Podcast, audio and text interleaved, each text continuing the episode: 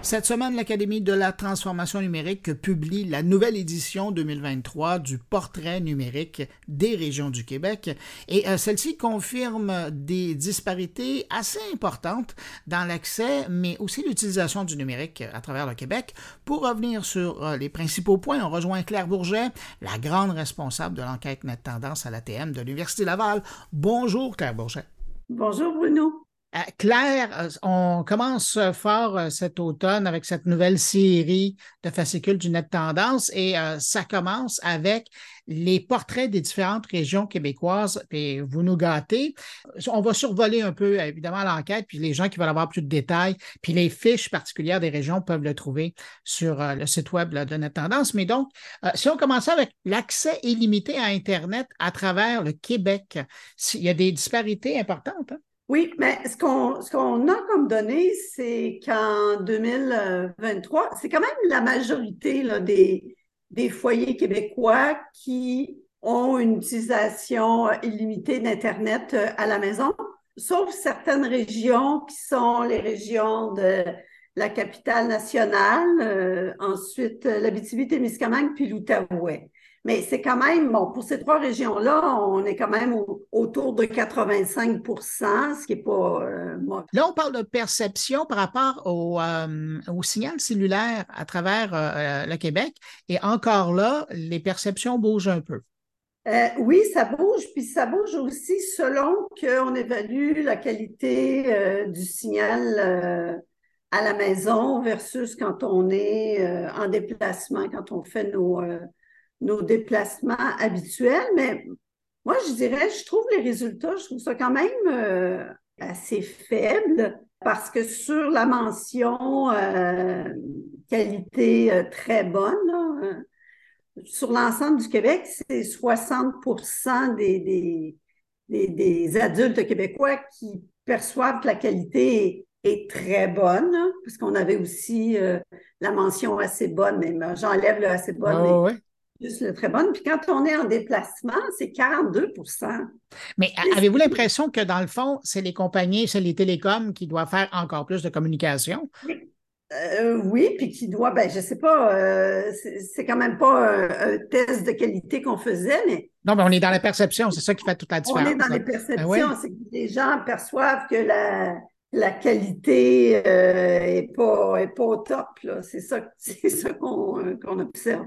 Claire, on reste euh, dans le domaine de la téléphonie, mais là, c'est la perception par rapport à la compatibilité de l'appareil que les, répondants euh, possèdent et le réseau 5G. En fait, ce qu'on obtient dans nos données, euh, c'est que 48% de l'ensemble des adultes québécois sont d'avis que leur téléphone intelligent est compatible avec le réseau 5G.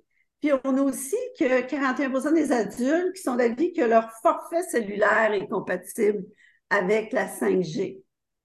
Puis ce qui, que la façon dont on interprète ces résultats-là, c'est qu'il y a, euh, je pense, une, méconnaissance de la population québécoise sur ce qu'est le réseau 5G, de ce que leur appareil est compatible ou non, parce que ces chiffres-là sont, sont très, très élevés.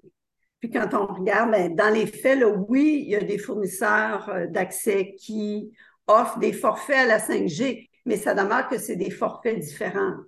Tout fait. Puis deux, au niveau des appareils, euh, les anciens, ben, les appareils euh, plus, plus âgés, disons, euh, ne sont pas compatibles avec le réseau 5G. Ça prend les appareils les plus récents. Bon, alors encore une histoire à faire raconter aux, télécoms pour mieux communiquer avec leur clientèle. Claire, je veux vous entendre sur la langue de navigation sur Internet. Vous avez posé la question à la grandeur du Québec et encore là, on se rend compte qu'au Québec, l'utilisation de la langue française diminue quand vient le temps d'utiliser euh, Internet. Oui, ce qu'on voit, puis il y a quand même une différence euh, significative, si on veut, là, des derniers résultats de 2023 à, ceux de l'année précédente. bon, cette année, la langue, euh, le français comme langue principale de navigation sur Internet, elle est présente chez en 71% des répondants. alors que euh, en 2022, c'était le cas chez 76 Fait qu'on vient de perdre un, 5, 5 ce qui n'est pas rien. Est-ce que ça s'en va directement à l'anglais ou ça va ailleurs? Ben, ça va principalement à, à l'anglais, mais c'est sûr qu'il y a toutes sortes d'autres langues, ah euh, dépendamment des répondants. Puis à, Montréal, en 2023, ben, c'est la, la situation, c'est 57% français, puis 40% anglais.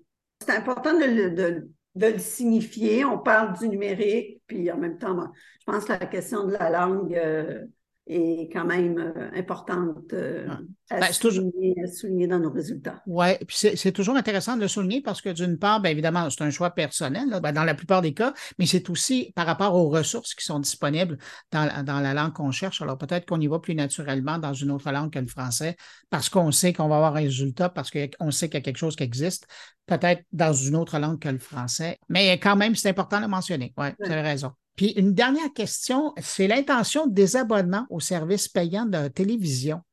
Et ça, à travers euh, le Québec, on voit qu'il commence à y avoir assez un intérêt. Je voyais euh, des chiffres euh, au niveau du Québec, c'est 23% assez probable. C'est presque un Québécois sur quatre, ça? Oui, sur l'ensemble du Québec, c'est un sur quatre. Puis il y a des régions où ça va même dans le centre du Québec, par exemple, c'est 36% Donc, un, adulte sur trois dans cette région-là.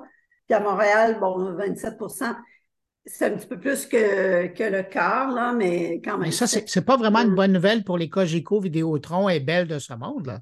Non, pas du tout. Puis ça va, on l'observe, hein, on se souvient les années antérieures, euh, il y avait cette euh, intention-là qui était présente moi, j'ai l'impression, on n'a pas les chiffres de, du taux réel de désabonnement euh, au fil des années, mais on sait parce qu'on le vit dans, nos environnements immédiats, on sait que les gens euh, délaissent ce type d'abonnement. puis probablement le, le font dans un certain pourcentage. Bien, Claire, je vais vous remercier pour votre temps. Puis je, rappelle donc les gens, peu importe de quelle région vous êtes à travers le Québec, euh, il y a un fascicule dans cette dernière édition qui traite de votre région. Si vous voulez avoir un comparatif entre ce qui se passe chez vous et, le reste du Québec, ben, euh, l'information est là. Donc, c'est disponible sur euh, le site de l'Académie de transformation numérique. Puis aussi, puis ça, je ne le mentionne pas assez souvent, il existe une infolettre à laquelle vous pouvez vous, vous abonner et comme ça, par la suite, ben, rien manquer de toutes les parutions. L'infolette, vous allez retrouver aussi sur euh, le site de l'Académie de transformation numérique et vous allez voir, il y a une invitation là, à, vous abonner à l'infolette et à partir de là, vous recevez toutes ces, mises à jour des publications euh, des, enquêtes euh, Tendance. Claire, la prochaine enquête, qu'est-ce que c'est? La prochaine enquête, enfin, la prochaine publication, on parle de la maison intelligente. Bon, encore des connecter, si on veut, là. oui, oui, tout à fait. Bon, ben écoutez, je vous remercie d'avoir pris euh, de votre temps et puis je vous laisse aller compléter euh, les résultats des enquêtes euh, pour qu'on se reparle le mois prochain. D'accord, Bruno, merci. Merci, au revoir.